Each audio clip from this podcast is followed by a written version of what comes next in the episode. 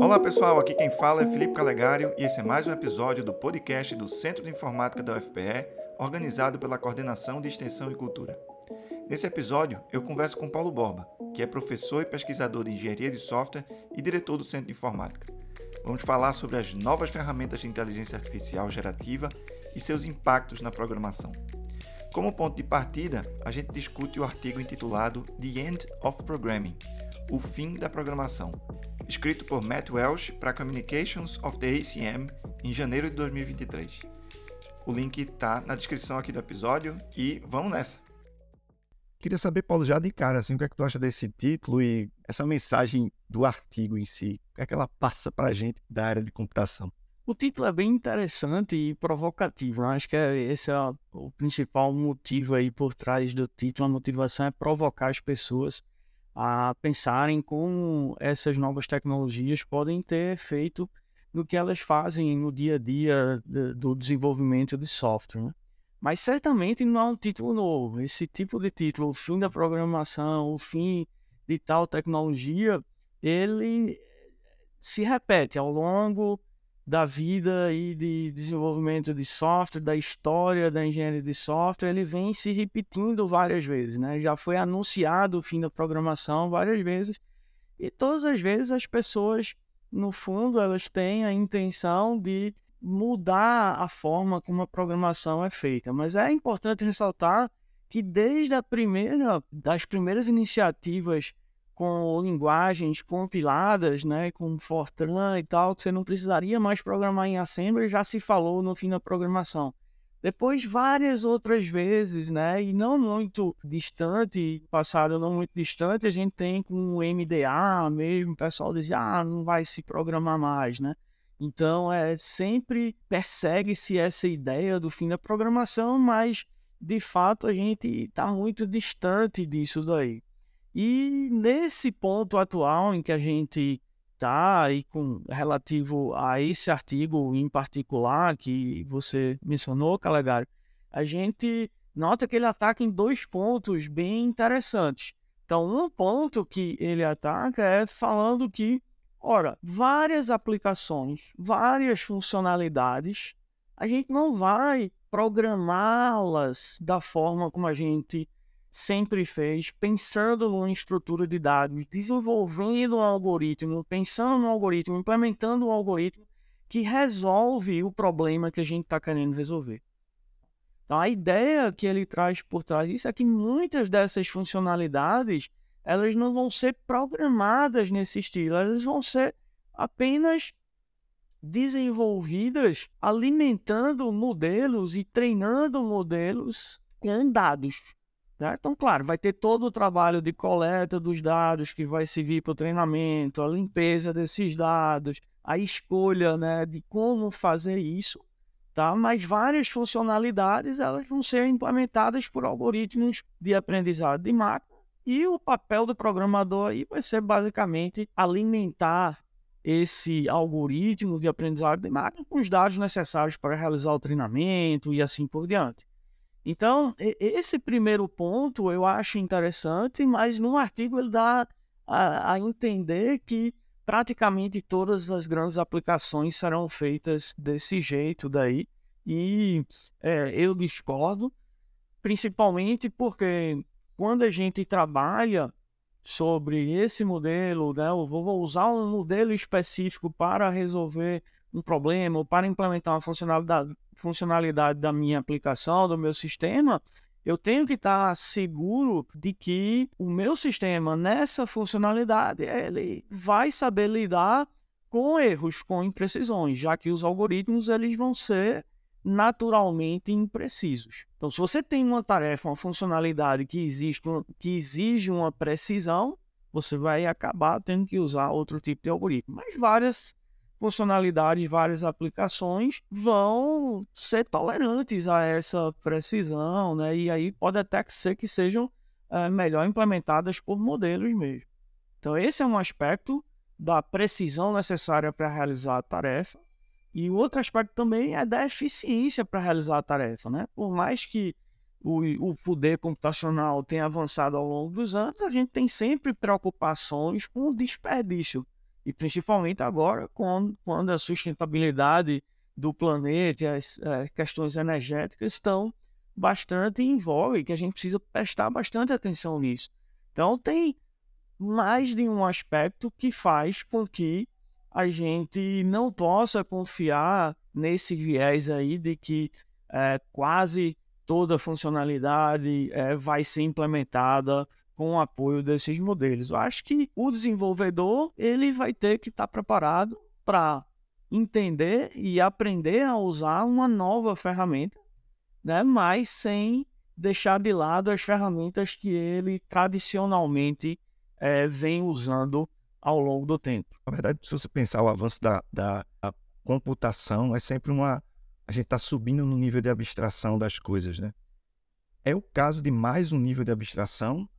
Seria o caso de a gente considerar que isso é um chat GPT, por exemplo, um, um GitHub Copilot, é mais um nível nessa camada de abstração? Sim, eu acredito que sim, mas para essa, digamos assim, implementação de funcionalidades que precisam é, de modelos né, que podem ser trabalhadas de forma adequada, com precisão aceitável e eficiência aceitável com modelos, eu considero que é um nível de abstração a mais. Você não precisa programar de fato, como a gente conhece, você vai programar é, informando dados né, e treinando os modelos. Então, eu considero que é um nível de abstração a mais.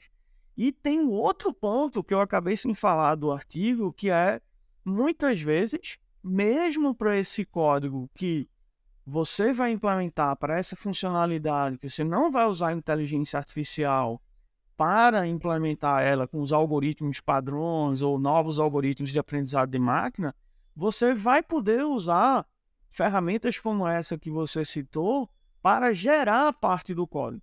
Então aí sim é um outro aspecto de aumento de nível de abstração que eu acho mais interessante. Então, ao invés de você dizer detalhe por detalhe o que é que você quer que o sistema faça, você pode usar basicamente linguagem natural para pedir para que uma determinada ferramenta como essa gere parte do seu código.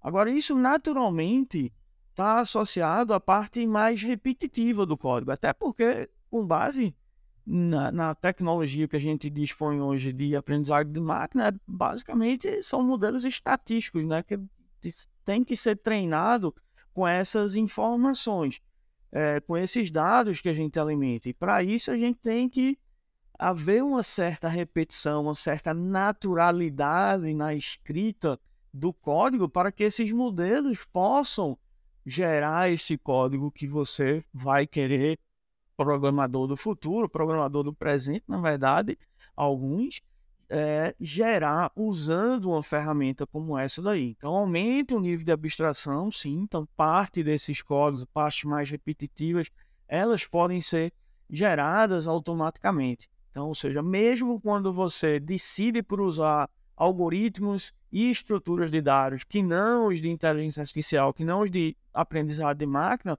mesmo, mesmo nesses casos, você vai poder usar essas ferramentas de aprendizado para gerar esse código que você está interessado em fazer. Só que o grande detalhe daí é que, primeiro, o código, como eu falei, ele naturalmente tem que ser repetitivo, então, se for uma coisa é, muito nova, você não vai conseguir usar essas ferramentas, e mesmo no caso de código repetitivo, há certos detalhes e há certos ajustes que você precisa fazer como desenvolvedor. E além disso, você passa a ter um novo papel também de verificar a corretude, a eficiência, a qualidade do código gerado. Porque por mais também que eventualmente você possa passar a usar é, ferramentas de inteligência artificial, de aprendizado, esses modelos, para fazer a manutenção do código, boa parte da manutenção ainda vai precisar ser feita por humanos, por desenvolvedores, então você tem que se preocupar com todos esses aspectos. Então, realmente é, é um caminho interessante que a gente tem pela frente, e mas eu acho que as pessoas têm que estar dispostas a dominar as várias, as várias ferramentas disponíveis para o desenvolvimento de software. A gente está tendo mais uma agora ou várias, né? Porque cada uma dessas desses modelos eles podem ter propósitos específicos, gerar código, documentar código, até mesmo transformar código de uma linguagem para outra, comentar código e assim por diante. Mas todos esses papéis vai ter uma certa imprecisão por trás e você, como desenvolvedor, vai ter que estar sempre guiando, refinando, corrigindo, adaptando e principalmente complementando o código que não é repetitivo e complementando a, a, implementação de alguns detalhes que a linguagem de programação pode acabar sendo até mais eficiente para expressar esses detalhes do que a própria linguagem natural. Selecionei algumas partes aqui do artigo e, claro que eu já usei a própria IA para poder fazer a tradução. Pedi para o ChatGPT, porque eu não estou mais usando o Google Translate, agora é o ChatGPT para traduzir também. Aí tem uma frase bem interessante, ele diz assim, eu diria que a grande maioria da ciência da computação clássica se torna irrelevante quando nosso foco se volta para o ensino de máquinas inteligentes em vez de programá-las diretamente. A programação no sentido convencional estaria de fato morta. Mas é uma frase muito pesada, e principalmente para a gente que está aqui no centro de informática, ensinando essas coisas. Então, como é que tu vê o impacto dessa visão de, de que destaca de irrelevância para a ciência da computação clássica, assim. É uma fase bem polêmica, realmente, e, e, é uma das que eu menos concordo no artigo. Então, eu acho que ele, com essa frase, mais em seguida, ele fala que, olha, determinadas disciplinas que a gente tem hoje no curso de graduação, elas podem eventualmente até desaparecer ou não serem relevantes. É justamente nisso que eu discordo. É muitas vezes, quando surge uma nova ferramenta, quando surge uma nova tecnologia, há uma tendência de certas pessoas, ou para, para uma simples promoção, ou para você que é um desenvolvedor, que é apenas um desencargo de consciência, você esquecer a tecnologia existente e adotar a nova para tudo. Eu acho que esse não é o caso. Eu acho que um equilíbrio entre as duas e principalmente um bom desenvolvedor de software, um bom engenheiro de software, ele vai ter que dominar as duas, continuar dominando as duas. E não apenas focar na segunda. Agora, se por determinada limitação, ou por falta de interesse, ou por estratégia mesmo, uma determinada pessoa quer focar apenas em uma das tecnologias, digamos, aprendizagem de máquina, então tudo bem. É, a, é, a gente tem que respeitar isso, mas o programador o desenvolvedor de software mais sofisticado, mais rebuscado, ele vai ainda precisar das duas tecnologias. Ele não vai conseguir focar apenas em uma tecnologia. Ou melhor, ele não vai conseguir um foco apenas em uma das tecnologias. Ele vai ter que ter as duas tecnologias sob pena dele não realizar o seu trabalho de forma adequada para a sociedade. Tem alguns tweets que eu, que eu separei aqui, que eu vou botar depois na descrição, o link, mas é falando sobre se eu não soubesse programar, eu não tiraria o máximo dessas ferramentas. E isso faz muito sentido porque você ter a capacidade de conceituar as coisas, relacionar os conceitos, entender os usos e as melhores estratégias para um determinado problema, que você não ganha isso simplesmente usando uma ferramenta como essa, né? Precisa ter uma, uma base, uma reflexão sobre a área, sobre, sobre as melhores práticas da área também, né? Como é que tu vê isso, assim, como a pessoa experiente transformando num engenheiro de pronto vai ter uma, um desempenho muito melhor de uma pessoa que não entende os conceitos básicos de, de computação, né? Não, eu concordo completamente, mas eu nem estava assumindo que a pessoa não precisaria programar. Já estava partindo do princípio de que todo mundo teria que programar. Agora, será que o cara precisaria fazer uma disciplina de algoritmos mais avançada, de estrutura de dados mais avançadas ou não? Então, eu considero que um engenheiro de software de qualidade com potencial, ele vai precisar disso daí, tá? Principalmente para corrigir, revisar e implementar partes do código que não são repetitivas e que não são é, realizadas de forma adequada por esses modelos. Então, acho que isso daí realmente a gente vai é, continuar precisando. Mas concordo plenamente que até o engenheiro de, de prompt, para ele vai ter um, ele vai ter um melhor desempenho se ele conhecer mais sobre as técnicas de desenvolvimento de software. Mas principalmente, se ele não conhecer isso, a gente estaria com um risco muito grande de ele estar tá usando uma ferramenta como o ChatGPT para gerar um código que não vai funcionar. Então, assim, realmente esse entendimento eu acho que precisa ter, mas é, eu acho que, principalmente numa instituição como Centro de Informática, a gente tem que estar preparado para formar pessoas profissionais de destaque que vão influenciar de forma significativa a indústria, a sociedade. E esse profissional em particular, sem dúvida, não vai poder ser mero engenheiro de prompt aí com algumas com alguns conhecimentos a mais. Você precisa bem mais para fazer isso daí, né? Inclusive criar novas abstrações, que aí já puxa a discussão para um outro nível de criatividade, mas que certamente é, a gente precisa discutir também, porque novas abstrações, novas APIs, elas não vão, a meu ver, ser criadas de forma consistente, de forma eficiente, por modelos como esse daí num futuro próximo, pelo menos. E do ponto de vista de, de educação, que a gente tem alguns desafios com o chat GPT, por exemplo, né? Tem muita gente que está numa histeria, dizendo, ah, meu Deus do céu, agora eu não vou conseguir mais, mais avaliar os alunos de, de uma forma é, eficiente, porque eles vão gerar os conteúdos usando o Chat GPT e tem conferências, inclusive uma conferência de IA, que baniu é, o uso de Chat GPT para geração de, de, de parte de artigo. Tem escolas e, e universidades que estão tentando banir o uso. Como é que tu vê essa, esse desafio? Porque é o seguinte, que eu, que eu vejo que é mais importante de uma avaliação não é basicamente eu dar uma nota para o aluno mas é o processo do aluno se colocar no lugar de fazer aquele, tipo de atividade, né? Então, como é que a gente consegue proporcionar esse mergulho num determinado processo? Por exemplo, fazer um projeto de um jogo. Beleza, você pode ir lá pedir para o chat GPT criar todas as, as classes e tudo mais e tal, mas o processo de formação, de entendimento das limitações, das vantagens de usar um determinado tipo de estrutura, de usar outro, uma estratégia diferente de, de codificação aqui.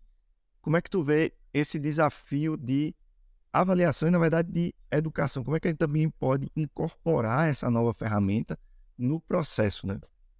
É, esse desafio é gigantesco, na minha opinião. Acho que vários professores de introdução à programação, por exemplo, algoritmos, disciplinas mais básicas, eles vão ter que se reinventar, né? Porque já é conhecido que é, ferramentas como Copilot e ChatGPT, eles resolvem uma grande quantidade de, de problemas desses que a gente usa em introdução à programação para listas de exercícios. A gente vai ter que realmente ir tentar explorar e estudar novas formas de avaliar os alunos. Certamente essa de lista de exercício está com o prazo de validade, é, se não vencido, mas para se vencer muito em breve, depois que ChatGPT tiver performance né, suficiente e não tiver barrando você de usar, né? Que de vez em quando ele está tá estourando a capacidade dele.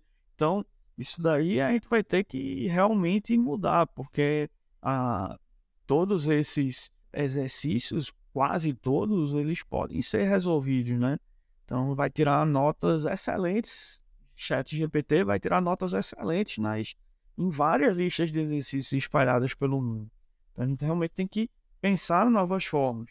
E aí vem uma discussão mais ampla e também mais longa, que é se o aluno está usando o Chat GPT, por exemplo, ou Copilot para fazer o jogo dele, certo? Isso é relevante porque do ponto de vista do usuário, do cliente que contratou aquele sistema, que vai usar aquele jogo, o que importa é o jogo tá funcionando, né, corretamente com ou pelo menos com um nível de qualidade aceitável, com uma performance aceitável, né, que não é, prejudique o ambiente e assim por diante. Então, do ponto de vista da avaliação, a gente vai ter que fazer esse equilíbrio, mas o mais difícil é que, tudo bem, o que importa é o jogo funcionando, então vamos usar a ChatGPT. Mas aí, o grande desafio para o professor é, mas se ele usar ChatGPT desde o começo, ele vai conseguir aprender aspectos importantes, conceitos importantes, habilidades importantes que eu precisaria que ele aprendesse ou não? Então a, que, a discussão está só começando e vai ser bem longa. Com relação à questão dos artigos em congresso, eu acho isso é, inevitável, né? E a gente já usa inteligência artificial e ferramentas similares para fazer a revisão do nosso código, modelos similares para fazer várias coisas. Então acho que isso daí, é, eventualmente, a gente vai ter que é, mudar a forma de tratar esses assuntos. Ao invés de proibir, você vai ter que apenas informar como você usou. Se você usou ChatGPT para escrever uma seção inteira do seu artigo, tem algo errado. Mas para completar algumas frases e coisas, eu acho que é, é inevitável isso daí. A gente já vem usando isso de forma mais tímida, com outras funcionalidades, né? E agora a gente está dando um pulo com o ChatGPT. Então, é, realmente vai ter que pensar diferente e discutir bastante como é que vai lidar com esses aspectos. É, aproveitando um pouquinho da tua experiência na área de engenharia de software, é, eu me lembro que quando surgiu o GitHub Copilot, né, e agora a gente tem o, ChatGPT, mas historicamente na área de, de engenharia de software já tinha, já tinha algumas ideias de ter um tipo de assistente de programação e tal. Tu, tu recorda assim pontos na história da engenharia de software que é, isso já, essas ferramentas já estavam sendo produzidas ou experimentadas? Sim, desde sempre a gente está em engenharia de software está buscando isso, né? Desde uh, a parte de geração de código, então com, quando eu era da graduação, por exemplo, colega meu que trabalhava desenvolvendo um gerador de telas para uma empresa aqui de Recife. Então, desde lá, com tecnologia mais primitiva, mas toda essa parte é, de geração de código repetitivo era feita automaticamente. Mais para trás mesmo, a própria ideia dos compiladores já era é, nesse sentido. E depois, aumentando os níveis das linguagens de programação também era nesse sentido, né? As linguagem domínio específico também é iniciativa nesse sentido. Então, desde sempre, a gente vem tendo essas iniciativas. E mais antigo ainda, você tem as iniciativas de reuso de código.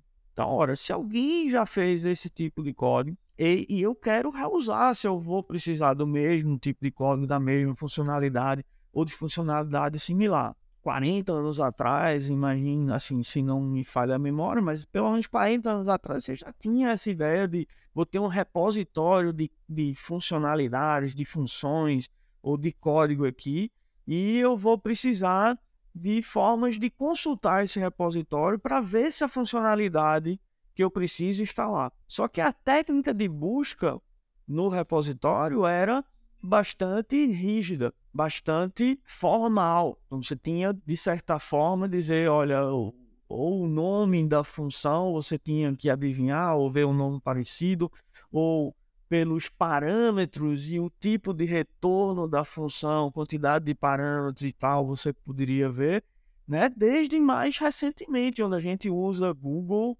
para procurar informações ou um, um, código que a gente queira escrever. Então, como é que eu escrevo né, num arquivo com tal API? Tá? Então, você vai usar o Google, muitos programadores usam o Google, Stack Overflow, para fazer esse tipo de consulta e ter acesso ao código. Então, ao longo da história, a forma como a gente foi fazendo a consulta foi mudando, mas a preocupação era a mesma não escrever código que alguém já escreveu, para a gente ser mais produtivo. Tá? Mas foram várias evoluções, transformação de programas, então várias evoluções ao longo do tempo. Agora, o que está mudando principalmente é que a linguagem que você usa, a forma como você usa para consultar, entre aspas, o repositório, é linguagem natural.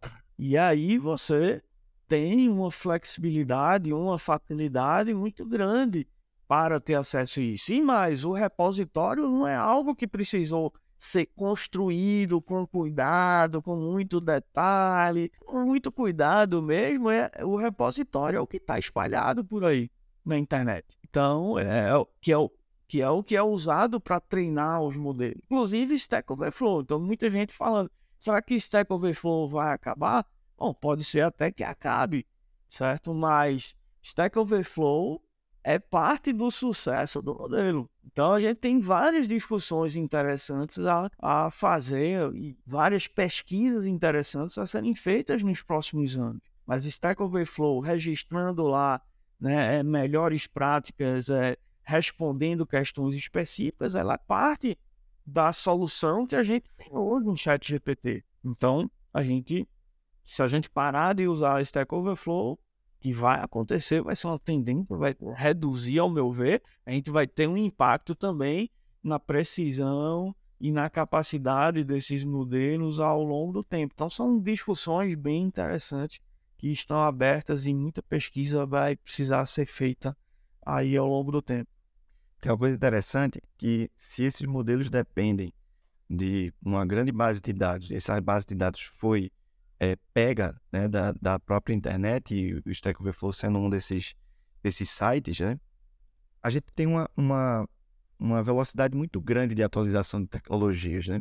Quem processa essa tecnologia, esses experimentos, essas, esses códigos, as dúvidas que tem, vão, vamos dizer que o, o Stack Overflow ele assume esse papel né, de atualização de, de novas tecnologias. Então tem sempre uma pergunta atualizada que alguém colocou, eita, mudou tal, tal forma de programar desse jeito, daquele. Se ele deixa de existir por conta de um chat GPT, porque o chat GPT a gente tem que entender que ele congelou uma parte do conhecimento humano aí, inclusive ele deixa bem claro quando a gente é. usa, né?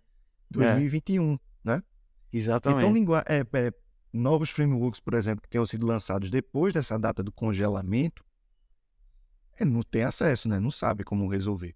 Só. E aí, a gente enfraquece de um lado o, o Stack Overflow, né? Porque é, vamos dizer que ah, vai acabar porque o, o ChatGPT. E aí, como é que faz para atualizar esse, esse, esse banco de dados para o próprio ChatGPT se, se assumir? Isso é uma, uma discussão muito interessante. Imagine que a própria IA se treine com os resultados dela mesma.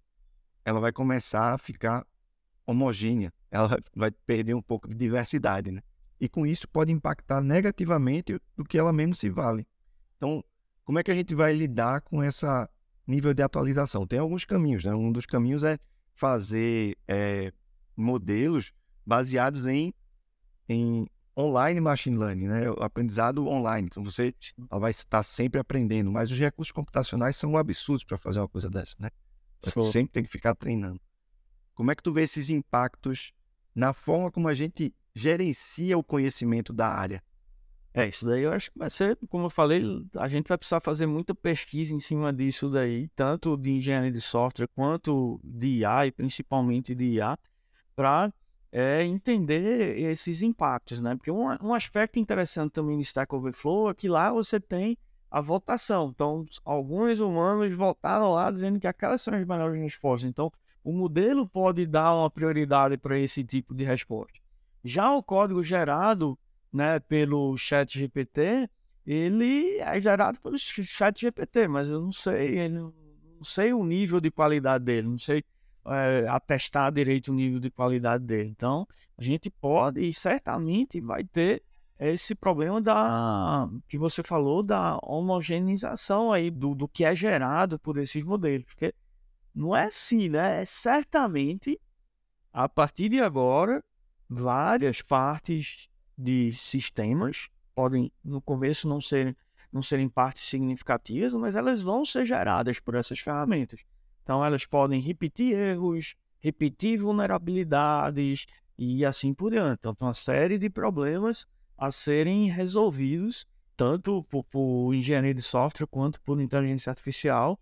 E são desafios grandes. Sem falar também no outro grande desafio, que é uma discussão interessante, que é sobre a licença associada ao código que foi usado para treinar essas ferramentas. Porque ela vai estar tá gerando código que possivelmente está quebrando algumas dessas licenças, né? Então, ou seja, você pode até usar o chat GPT, mas você tem que verificar se o código gerado por ele é correto, se é eficiente, se tem boa qualidade e se não quebra alguma licença. Então, assim, é, são vários desafios a serem enfrentados. A parte de geração de imagem, por exemplo, teve uma discussão é, muito interessante sobre, inclusive com protestos de artistas na, na internet, porque o Stable Diffusion, ele no seu modelo 1.4, 1.5, ele usa uma base de imagens que foi pega da internet sem nenhum tipo de, de autorização, às vezes, do próprio artista. O artista não teve nenhuma definição de opt-in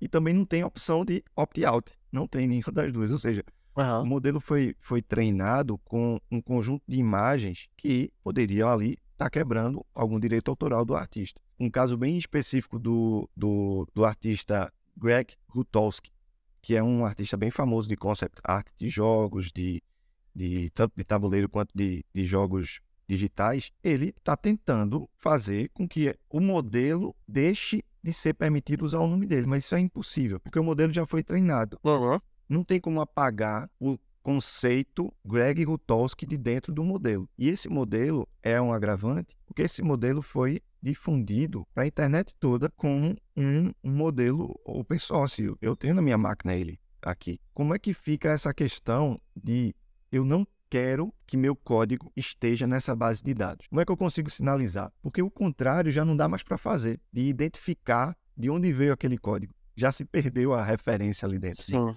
sim. Não tem um rastreamento, sabe? Não, é isso daí realmente é bastante complicado. Vai ter que vai, vai ter muito problema legal em relação a isso, né? Porque esse código que está disponível, por exemplo, no GitHub, que foi usado para treinar o Copilot, boa parte desse código tem licenças específicas. E essas licenças vão ser certamente desrespeitadas. E já começaram, já começaram problemas, mas apesar de não ter o rastreamento, aí vai acabar na mão do juiz decidir se, é, se tem informação suficiente para você penalizar a empresa que está por trás disso é, do, do, do Copilot, no caso GitHub Microsoft, né?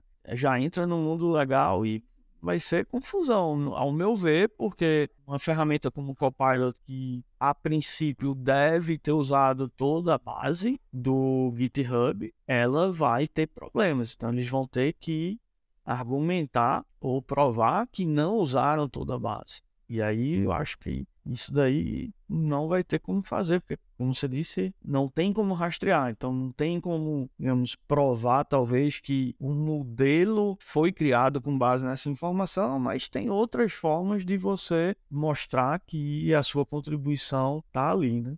Mas tem uma frase bem interessante a pensar o futuro, né? Essa mudança, aí eu, é, entre aspas, né? Essa mudança na definição subjacente de computação apresenta uma grande oportunidade e muitos riscos enormes. No entanto, acho que é a hora de aceitar que esse é um futuro muito provável e desenvolver nosso pensamento de acordo, em vez de apenas sentar aqui esperando o meteoro cair. Como é que a gente faz para não esperar o meteoro cair. É, não, isso daí eu concordo plenamente. Você tem que já aceitar essa nova ferramenta, né? Então, isso daí é, já era disciplina obrigatória básica em vários cursos de computação, agora vai ter essa ênfase reforçada, né? No Simeon está preparando a nova grade curricular do curso de ciência da computação e já houve um reforço na carga horária dedicada a técnicas de aprendizagem de máquina como obrigatória. Então, isso daí eu acho que não tem para onde, não, não tem volta. Tem vários desafios ainda associados, desafios inclusive importantes, né, de